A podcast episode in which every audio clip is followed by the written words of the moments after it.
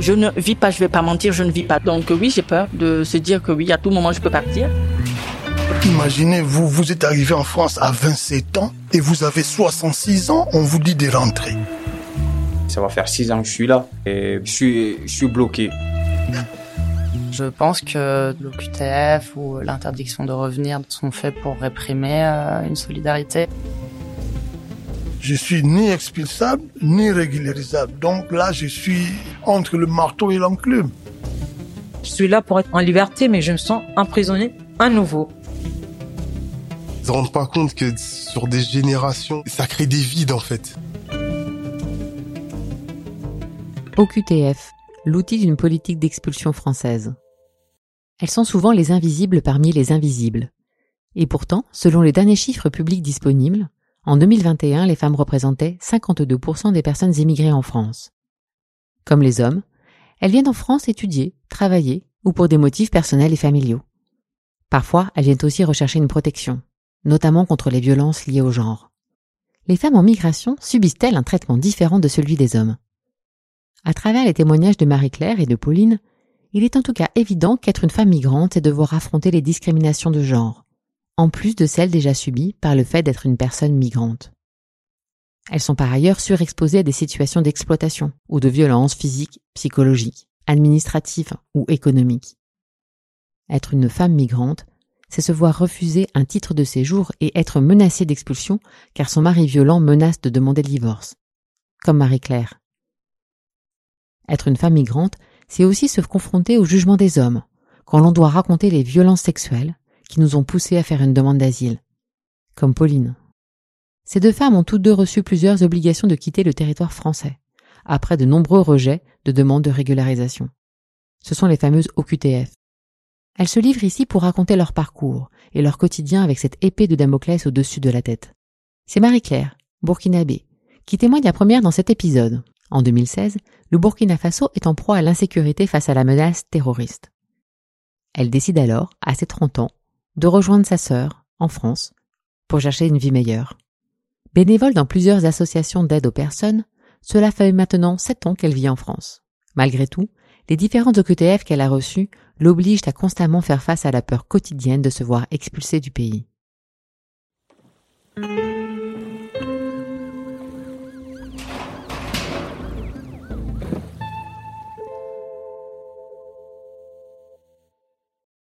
Je suis Marie-Claire, donc euh, burkinabé. On va pas dire qui, qui avait une vie paisible, donc euh, ben, j'étais pas mal par contre, qui travaillait. Sauf qu'en 2015, donc euh, il y a eu un attentat qui est dû au terrorisme. Avec l'attentat qui s'est fait et que j'étais pas bien, donc j'ai une sœur là et son mari donc qui me propose de venir ici. C'est en ce moment voilà que j'ai eu le déclic de, de me dire voilà pourquoi pas partir, pourquoi pas chercher un, un truc nouveau. Donc j'ai rendu ma lettre de démission et j'ai atterri là en 2016. J'avais 30 ans. Quand j'arrive en France, moi je ne connais pas du tout comment ça se passe, donc je me dis euh, j'attends de voir quand est-ce que voilà je vais commencer à travailler. C'est sans savoir que voilà derrière vraiment euh, c'est un, un, long long combat et ça fait sept ans qu'on est dedans. Quand on arrive, euh, tu as la rage euh, de, de, de se dire j'arrive, je vais travailler, je me donne à fond euh, pour subvenir à mes besoins, pour euh, aider oui les parents qui sont là, qui sont pauvres, parce que je vais pas mentir, je suis issu d'une famille pauvre et euh, oui, même si c'est cumuler deux, trois boulots, je, je, le ferai. Mais quand tu arrives, la réalité, tu te prends en face, c'est pas ça. Et euh, tu arrives, tu ne fais rien. Un mois, deux mois, trois mois, qu'est-ce que tu fais? Mais la dépression ouais, qui te, qui t'anime, bah matin au soir, ouais. Je vivais chez ma sœur et j'ai fait la connaissance d'un de ses amis qui venait à la maison. Et je me suis mariée, donc euh, bah, c'était pas le bon.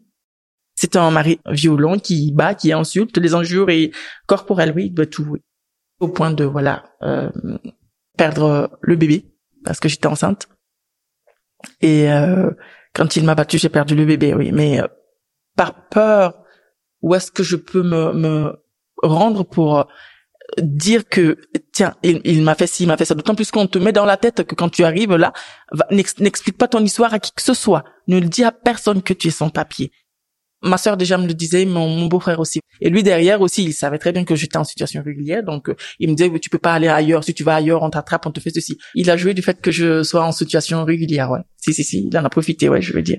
Donc tu as ça tout le temps qui résonne dans ta tête. Tu vas chez les flics pour te plaindre. Mais on te chope pas même temps tu n'as pas de papier. Moi, c'était c'était le cas chez moi. Donc quand ça j'ai vécu ça, je me suis dit non, je, je ne peux pas aller. À qui est-ce que je vais aller en parler? Donc euh, je ne pouvais pas, donc je suis restée là. À l'hôpital, j'en ai pas parlé non plus parce que parler, c'est dire euh, peut-être qu'ils vont appeler les flics. Donc on m'a dit oui, vous avez reçu des coups. Euh, j'ai dit euh, non, non, non, j'ai eu très très mal. Et pourtant non, c'est quand il m'a donné les coups qu'il m'a poussé, oui, que j'ai ça a commencé en ce moment, oui. Sinon j'étais bien portante jusqu'à mes trois mois de grossesse, ouais.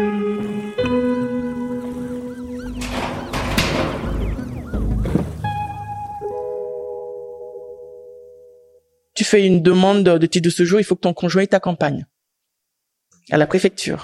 Il fallait avoir euh, les six mois de vie commune, bah, chose qu'on avait aussi, donc il fallait avoir des factures et tout.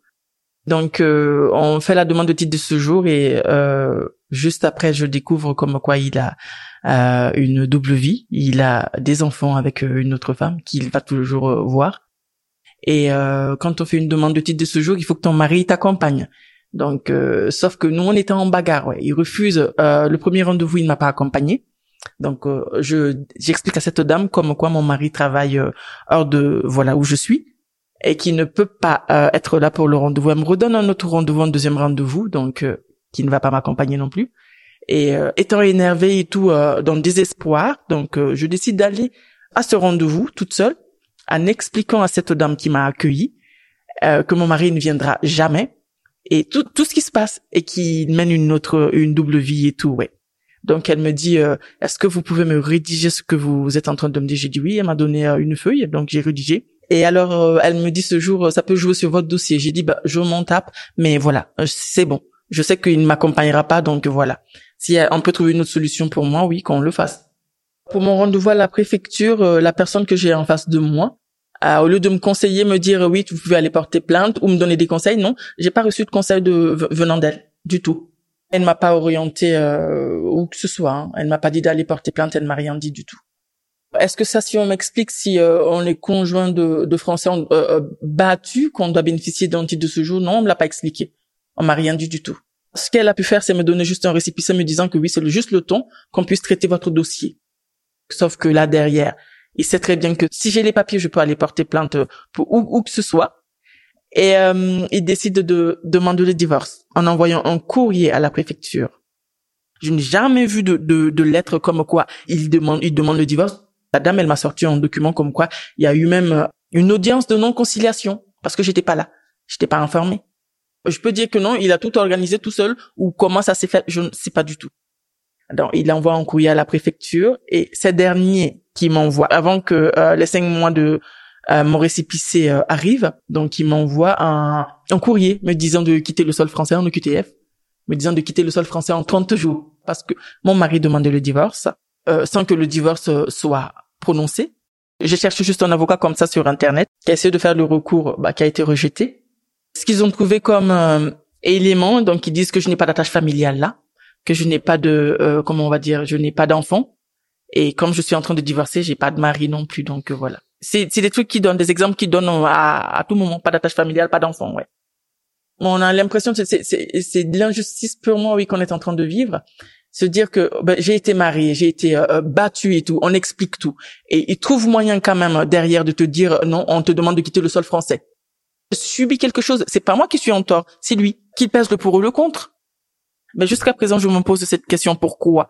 Pourquoi c'est toujours moi là, le problème et pas lui Vivre sous le QTF, c'est euh, une torture, je dirais. J'ai dit vivre, mais on ne vit pas en fait, euh, parce que la loi aimerait bien que les sans-papiers ne vivent pas.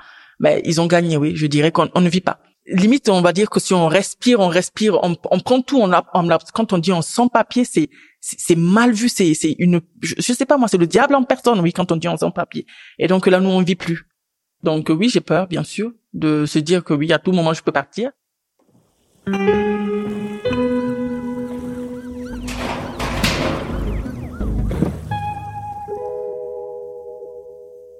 Le divorce est prononcé, donc euh, je me dis donc va falloir se chercher. Et du coup, je tombe, euh, je connais une de mes compatriotes qui voulait que on garde sa fille. Là, j'avais, euh, ça faisait six ans que j'étais sur le sol français, donc je me dis pourquoi ne pas refaire une autre demande? Donc, euh, vu qu'elle m'avait déclaré par CESU, par chèque emploi service, donc euh, j'avais des bulletins.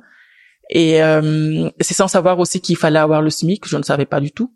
Et garder un enfant comme ça, donc on n'a pas le SMIC. Hein, il faut avoir pas mal de boulot à gauche à droite déjà pour cumuler. Et moi, je n'avais que la petite, donc je décide de dire, je, je fais une demande exceptionnelle parce qu'on dit quand on a les cinq ans sur le sol français, on peut faire une demande exceptionnelle. Et je connais un boulanger aussi qui m'a fait un CDI comme quoi une promesse d'embauche en CDI carrément me disant que oui dès que c'est bon euh, bah je te prends. Donc je joins ce document c'est en plus. Et euh, quelques mois après on me convoque. J'ai reçu encore le QTF quand j'ai fait cette demande. Au QTF IRTF ça veut dire interdiction de retour sur le sol français pendant deux ans et assignation à résidence aussi oui. Donc il fallait aller signer euh, à, à la police des frontières tous les lundis c'est un truc qui concerne les étrangers bah, on va signer, on donne notre adresse, on sait exactement où on est, en attendant qu'on prépare euh, notre départ. Donc à tout moment, donc voilà, ça veut dire euh, pendant le, recours, vous êtes en recours, vous êtes un peu protégé, et après ça, donc voilà, à tout moment on te chope et puis euh, c'est parti. Et moi récemment, pour, pour tout dire aussi, c'est que j'ai pas un chemin. Je suis en train de fuir. Je suis à gauche, à droite, parce que je suis recherché. je vais dire, c'est comme si je suis un criminel ou que j'ai fait quelque chose de grave la police des frontières, oui, se sont présentés à mon ancienne adresse pour m'expulser. Sauf que voilà, euh, le nouveau locataire a donné euh, le numéro de l'agence, donc euh, ils ont mon adresse actuelle, donc je ne suis pas chez moi. Je suis un peu à gauche à droite. Quand ça s'est produit, je ne savais pas du tout où aller. Ou, quand la, la police a débarqué chez moi, je ne savais pas du tout où me tourner. Les hommes, ils peuvent se dire, je vais habiter chez un, un monsieur, mais pas nous. On peut pas prendre ce risque de dire qu'on va voir un inconnu. Soit on te viole, soit on te tue, parce qu'il y a pas mal de, de, de oui, de euh, d'homicide ou c'est c'est quoi je vais dire. Donc oui on a cette peur. Donc c'est de dire soit on dort dehors ou soit c'est le 115 ou euh, voilà. Mais quand tu tu, ne l'as pas tu n'as pas ce soutien tu vas où? Tu vas où? C'est oui aller dormir euh, chez un inconnu oui et puis euh, subir. Même pour aller faire pipi où on m'a accueilli je n'osais pas tirer la chasse d'eau on dit ah tiens il y a quelqu'un elle est là qui casse la porte qui rentre on devient parano même quand il passe, tu te dis, ah tiens, ils ont ta photo, mais c'est ça, on, ne vit plus. On ne vit pas. Depuis qu'ils sont allés me chercher chez moi, ils ne serait ils passent juste dans la rue. Moi, je ne suis pas tranquille, je tremble. Je suis dans les transports, ils sont là. Même quand on fait un contrôle, les contrôleurs, ils rentrent, ils sont dehors. À supposer que je n'ai pas un titre de transport, je suis foutu, je sors. Qu'ils fassent un contrôle, je suis foutu. À tout moment, je peux partir dans un centre et puis hop, on me rapatrie chez moi. Comment en 48 heures je peux quitter le sol français? Pendant que j'ai eu 7 ans de vie, de vie ici J'ai tout créé là, moi. J'ai tout, tout, tout, tout ici. Je me suis fait des amis, euh, bah tout. Je me démerde comme je peux. Depuis que j'ai reçu le QTF, j'ai perdu mon boulot parce que par peur, cette maman, elle a dit euh, d'arrêter. Je ne garde, je ne garde plus sa fille. Et c'est ce qui me permettait aussi de subvenir à mes besoins. Donc, euh, si on me coupe tout ça, qu'est-ce que je dois faire? Je dois aller faire le trottoir pour vivre ou je dois aller voler? Comment je fais pour payer le loyer que j'ai et comment je fais pour subvenir à mes besoins? Donc euh, celles qui font le trottoir, celles qui font quoi, moi je les en veux pas, je les juge pas du tout, du tout. Même sortir, je ne sortais pas. Il y a que, il y a dans pas longtemps que oui, j'ai recommencé à reprendre mes activités un peu un peu, mais toujours avec la boule au ventre, ouais.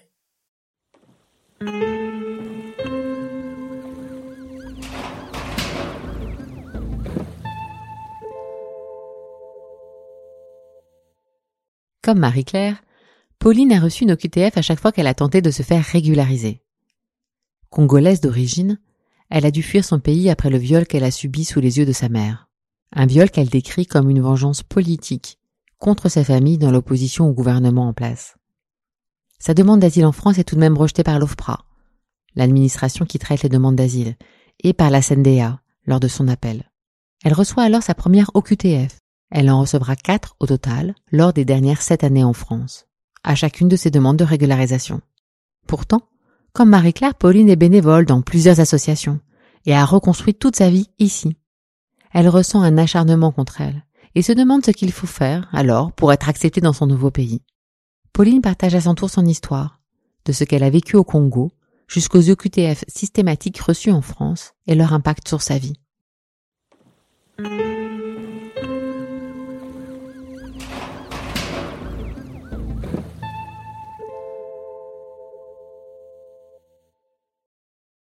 Je viens de la République démocratique du Congo. Chez moi, j'étais étudiante en sciences informatiques Et malheureusement, j'ai pas pu finir euh, pour tout ce qui m'est arrivé après. Je faisais partie d'une d'une famille dont mon père était politicien et religieux dans une église. Euh, à ce moment-là, le pouvoir était pris à la main de monsieur, euh, il s'appelait monsieur Joseph Kabila. La partie politique que mon père gérait, c'était euh, la, la partie qui était côté opposant en fait. Tout a commencé en 2013. C'est à ce moment-là que le gouvernement, ils ont voulu de faire porter les chapeaux pour nous accuser à tort à, quelque chose qu'on n'avait pas fait. En fait, ils ont dit c'était les gens de l'Église qui ont voulu faire un coup d'État pour reprendre le pouvoir. À ce moment-là, ils ont commencé euh, à arrêter les gens de l'Église, le maltraiter, le violer, choses comme ça. On s'est vu euh, venir deux policiers un jour à la maison et du coup, je suis sorti, je dis bonjour monsieur. Et par là, il m'a vu, il m'a dit, euh, je suis venu chercher votre père. Et ben là, je dis, mais pour quelle raison? Il m'a dit, euh, je suis venu, euh, ne pose pas de questions, on arrête tout le monde. On nous a ramenés dans un, soi-disant, cachot. Il nous a séparés. Donc ma mère et moi, on nous a ramenés dans un bureau. Il y avait un monsieur d'une quarantaine d'années euh, qui était là devant, c'est lui qu'on l'appelait chef. On était toujours menottés comme ça, comme des voleuses et tout ça. En ce moment-là, lorsque le monsieur nous a vus, il a commencé à insulter l'église. Euh, et par là, euh, ce monsieur, il m'a, il m'a vraiment poussé avec toute sa force, en fait. Il m'a poussé, vu qu'on était menottés, on pouvait rien faire, en fait. Donc, ce monsieur, il a abusé de moi devant ma mère. Je pense que c'était une punition, c'était juste histoire pour dire que, donc, vous servez à rien la personne qu'il a qu'il avait remplacé pour faire euh, les gardes, en fait, c'est lui qui nous a laissé partir parce qu'il me disait, je vous laisse partir, mais en condition, faut fermer la bouche et puis faut fuir ces pays parce que vous n'êtes pas en sécurité. Et ma mère s'est décidée que je partirais seule. J'avais 22, entre 22 ou 23 ans à l'époque. Et aujourd'hui, je n'ai aucune nouvelle de ma famille, ni de ma mère, ni de mon père, ni de mes frères et sœurs.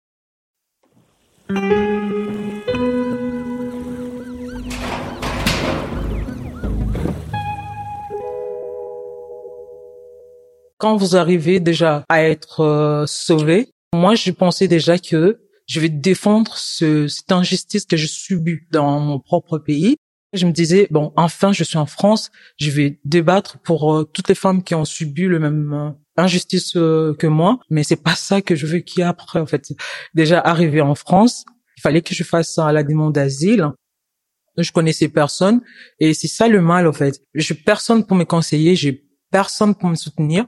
Et tu arrives dans une administration, on te dit, euh, on a fait nos, le possible et le reste, c'est à vous de chercher. Déjà, les logements, je savais pas où dormir. On me lâche comme ça en étant une femme, déjà traumatisée de base, et disons, vont me laisser comme ça. Il m'a dit, franchement, nous, on donne pas le logement ici, et allez-y, euh, moi j'ai fini mon travail, appelez le 115 à l'OFRAM, si on vous accepte, déjà, on vous propose un rendez-vous pour passer à l'entretien. C'était comme ça. J'ai été convoqué maintenant. Euh, c'est ça, c'est par là que mon combat a commencé vraiment. Je me suis retrouvé ce jour-là devant deux hommes, deux hommes devant moi. Déjà, pour parler de ce que je vécu devant deux hommes, c'était pas facile pour moi. Et ils ont commencé à me poser des questions. Et après l'entretien, il y avait que des critiques il a juste résumé pour tout ce qu'elle a reçu comme viol. Elle a pas, pas pu expliquer clairement ce qu'elle a subi. En plus, il, il me parle de ça comme si tout ce qui concernait les viols, c'était une chose anodine qu'on pouvait raconter comme ça. En plus, devant deux hommes, ils m'ont jugé par là. Ils m'ont jugé sur mon certificat médical que j'avais ramené au pays. Déjà, ils ont confondu ces certificats avec une facture. Donc, il y avait plein d'erreurs dans mon dossier. Et du coup, j'ai reçu un rejet. Ils m'ont rejeté parce que j'avais pas tout expliqué, j'avais pas fait ça, je connaissais pas ça, je connaissais pas ça. Ils m'ont rejeté. Ils ont rejeté ma demande. Après, eux-mêmes, ils m'ont reproposé si je voulais faire un, un recours à la CNDR, du Corps national des droits d'asile. Là-bas, j'avais quand même introduit plein de preuves que euh, on a été recherché parce qu'on avait des avis, il y avait des avis de recherche, comme quoi j'étais recherché vraiment chez moi. Mais malgré ça, ils ont refusé comme s'ils avaient juste fait euh, une copie-collée. Malgré que j'avais des certificats différents, en plus différents médecins ici en France qui prouvaient que ce que je disais c'était vrai. Malgré tout ça, ils ont refusé carrément. Ils ont dit non, mon idée euh, d'asile n'était pas bien fondée.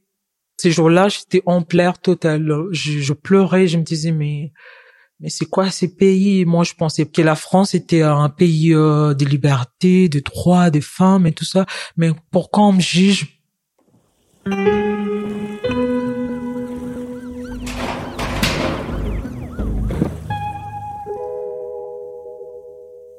Lorsqu'ils m'ont rejeté, ils m'ont euh, ils m'ont donné un OQTF.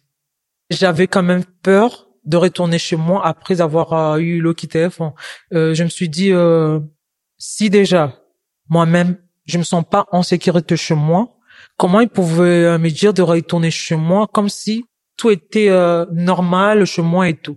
J'ai trouvé ça incohérente. Euh, je dis mais avec tout ce que j'ai comme papier, mais pourquoi ils ont même pas voulu m'écouter euh, Tu veux pas retourner à l'endroit où tu as reçu des choses horribles en fait. À un moment donné, je me sentais comme si j'avais tort de venir ici. Au lieu de me, sentir protégée, je me sens jugée en fait. Je me sentais jugée. Vu que j'étais en dépression totale, il fallait que je prenne des médicaments. Je prenais le matin un comprimé parce que même le matin, j'avais peur pour rien. J'avais peur que les gens passent derrière moi. J'avais peur de dormir. J'avais peur même la, journée. J'étais pas humaine en fait. Je me disais mais ça sert à rien. Il fallait que je reste à leur mourir euh, avec mes parents. Mais pourquoi je suis là? Déjà je suis là pour être en liberté, mais je me sens emprisonnée à nouveau. Et je laissais le temps couler euh, jusqu'en 2019. J'ai demandé un titre de séjour au titre de la santé. Et c'est ça qui m'a aidé à avoir un, un récépissé de six mois. En plus, t'es marqué, la personne qui a ça, il peut trouver un, un emploi. Donc après, je, je un emploi en CDI à l'époque. J'étais auxiliaire de vie. Vu que j'avais trouvé un emploi, je m'étais un peu dégagé dans ma tête. Je me disais, hey, là, enfin, je me sens utile dans la société française parce que je peux quand même aider. Parce que pour moi, aider, c'était vraiment important. Je me sentais vraiment bien dans ma peau, en fait. Du fait de sortir, aller travailler chez les personnes en mobilité réduite, euh, isolées, je me sentais vraiment utile dans la société. J'étais vraiment bien et tout.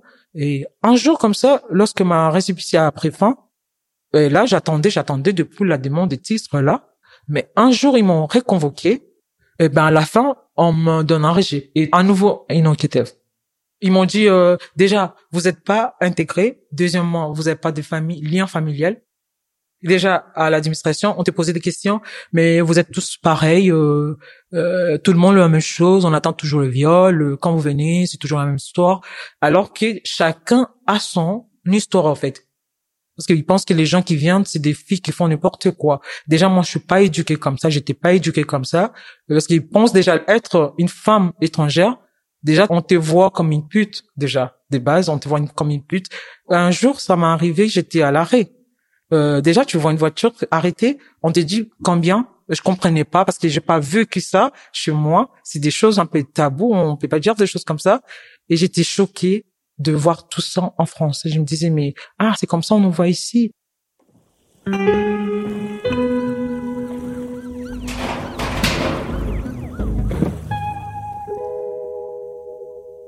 Déjà, l'histoire d'avoir l'OQTF, déjà tu as peur. C'est la peur qui vraiment, tu as une peur vraiment comme pas possible. Moi, déjà, quand je recevais l'OQTF, j'avais peur pour rien. J'avais peur de croiser le flic, même, même s'il me faisait rien. Déjà, je le vois. Je peux même paniquer tout. Donc, j'étais tout en panique. Donc, c'est pas une vie, en fait. Être sous l'OQTF, c'est comme si tu es condamné, mais sans être en prison. À tout moment, on peut t'arrêter. Donc, euh, si tu prends les transports en commun, s'il y a un contrôle, tu as toujours peur. Donc, c'est l'humiliation, si je peux généraliser tout ça, c'est l'humiliation complètement, en fait. Après avoir perdu mon travail, j'avais tout perdu et tout. Et j'ai quand même euh, pu faire un, une demande en 2019. À chaque fois, quand j'ai demandé un titre, je, je recevais un nom qui était... Et là, après, euh, en 2021, j'ai tenté à nouveau pour faire euh, une demande après sept années en France et une promesse d'embauche en CDI. Mais malgré tout ça, je refais la demande en 2021 et la préfecture me dit quoi? Vous n'êtes pas bien intégré en France? Et l'entreprise à laquelle vous avez introduit la demande, c'est une entreprise non qualifiée. Et par là, ils m'ont rejeté à nouveau. J'ai reçu à nouveau une enquête. Je me suis senti euh, comme si j'étais plus humaine en fait. Je me disais euh, pourquoi je vis alors? Pourquoi je suis là? Je me disais toujours c'est ma faute. Je m'accusais à tout moment.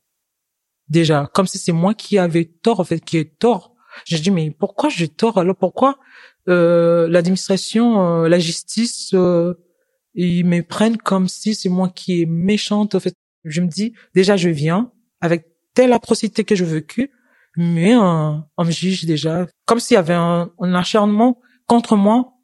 L'administration te traite de telle sorte, moi franchement je trouve ça inhumain en fait. Avant je voyais l'avenir autrement, mais maintenant je suis plus. Si j'étais bien régularisé, en fait, et par là, je pouvais avoir des idées pour l'avenir. Pour là, je vois que du noir.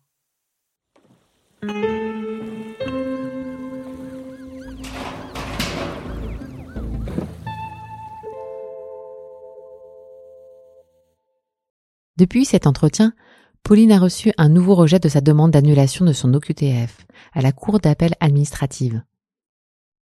La situation de Marie-Claire n'a pas non plus évolué. Elles espèrent toutes les deux finir par aboutir à une régularisation. Violaine est responsable nationale, genre et protection à la CIMAD. Elle observe de nombreux dysfonctionnements concernant l'accueil des femmes étrangères en France, notamment celles des femmes victimes de violences. Comme Marie-Claire et Pauline, des femmes arrivent en France parfois munies d'un visa, parfois après un parcours long, périlleux et violent. Elles étudiaient ou travaillaient dans leur pays d'origine avant d'arriver en France. N'en déplaise à certaines idées reçues, les femmes migrantes sont là, d'autant plus déterminées que le chemin migratoire a été éprouvant, d'autant plus actives qu'elles doivent prouver encore davantage, d'autant plus fortes que leur situation, et de femmes et de migrantes, les expose particulièrement aux discriminations et injustices sociales. Les femmes étrangères, comme toutes les femmes, peuvent être confrontées à des violences. Mais en tant que femmes exilées, les violences particulières qu'elles peuvent subir sont aggravées par la précarité de leur statut administratif en France parce qu'elles ne peuvent souvent pas se défendre efficacement en l'absence de possession d'un titre de séjour, parce qu'elles ont peur d'être arrêtées puis expulsées en cas de dépôt de plainte, parce que c'est un parcours difficile pour être mise à l'abri et bénéficier d'un hébergement d'urgence, ou encore de l'aide juridictionnelle pour divorcer, ou d'un suivi social. Marie-Claire explique parfaitement la dépendance administrative des femmes étrangères vis-à-vis de leurs conjoints français. Les personnes victimes de violences conjugales sont ainsi confrontées à un dilemme cornélien. Rester avec le mari français violent et garder leur titre de séjour, ou le quitter pour se protéger, mais prendre ainsi le risque de perdre le droit de rester en France et d'être expulsé. Il va leur falloir prouver les violences subies par tout moyen. Dépôt de plainte, certificat médical, attestation. Cette aberrante dépendance administrative est prévue par la loi française, et les préfectures exigent souvent d'autres preuves, comme un divorce pour faute ou une condamnation pénale de l'époux violent. À travers leur parcours migratoire, des femmes fuient un mariage forcé, une mutilation génitale féminine, un crime dit d'honneur, des violences dans un conflit armé, des violences au sein du couple, Pauline nous le partage de manière très forte. Parler des violences, de viols, ce n'est pas anodin. Et on ne peut pas attendre de ces femmes qu'elles racontent toutes ces violences et traumatismes de manière si précise. C'est pourtant ce qui leur est demandé. Qu'elles soient victimes de violences en France, sur le parcours migratoire ou dans leur pays d'origine, si leurs propos ne sont pas considérés comme vraisemblables et précis, elles n'auront le droit ni d'être protégées, ni de rester légalement sur le territoire français. La sanction pour ne pas avoir réussi à convaincre de ces violences? L'obligation de quitter le territoire français. Et avec cette mesure d'éloignement, l'impossibilité de vivre dignement, de marcher sereinement dans la rue ou de prendre les transports. Autre conséquence, la perte de son emploi en France, l'impossibilité de payer son loyer et de subvenir à ses besoins. Que reste-t-il alors? La rue, les trottoirs, des endroits où la menace, la peur de l'autre, de l'interpellation et de l'expulsion y sont omniprésents. Rappelons que toute personne en France est censée bénéficier de droits fondamentaux, quel que soit son statut administratif mais l'absence d'informations ou les informations erronées sur les droits des femmes étrangères, voire le non-respect par les différents acteurs institutionnels de ces droits, fait partie intégrante d'une machine à expulser que le gouvernement cherche à faire tourner à plein régime. Toute personne étrangère, y compris sans titre de séjour, a le droit de se marier, de scolariser ses enfants ou encore, si elle est victime d'une infraction, d'aller porter plainte dans un commissariat ou une gendarmerie. À aucun moment, le code de procédure pénale ne conditionne ce droit à la nationalité française ou à la détention d'un titre de séjour. Reste que dans la pratique, ce droit de porter plainte est un véritable parcours de combattantes et de combattants. Dans ces conditions, bon nombre de femmes étrangères ne parviennent pas à faire valoir leurs droits. Elles sont donc plongées ou maintenues dans l'irrégularité, précarisées et à la merci d'une expulsion. Comme Pauline et Marie-Claire, elles font alors l'objet d'un acharnement administratif qui illustre parfaitement cette volonté étatique de ne pas accueillir les personnes étrangères, quand bien même elles montrent par tout moyen leur volonté de s'intégrer. Les témoignages de Pauline et de Marie-Claire mettent en lumière les rouages d'une politique d'expulsion à tout prix, qui prime sur toute autre considération. Dans ce cadre, la CIMAT exhorte l'État à changer de paradigme et demande plus précisément la protection de toutes les personnes étrangères victimes de violences, leur accès aux droits communs et l'amélioration des dispositifs existants. La CIMAD appelle à une véritable politique de lutte contre les violences faites aux femmes, digne et respectueuse de toutes les femmes, sans condition d'origine, de nationalité, de statut administratif.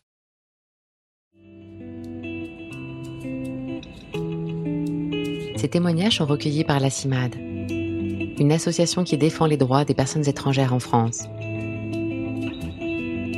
Parce qu'il n'y a pas d'étrangers ni d'étrangères sur cette terre.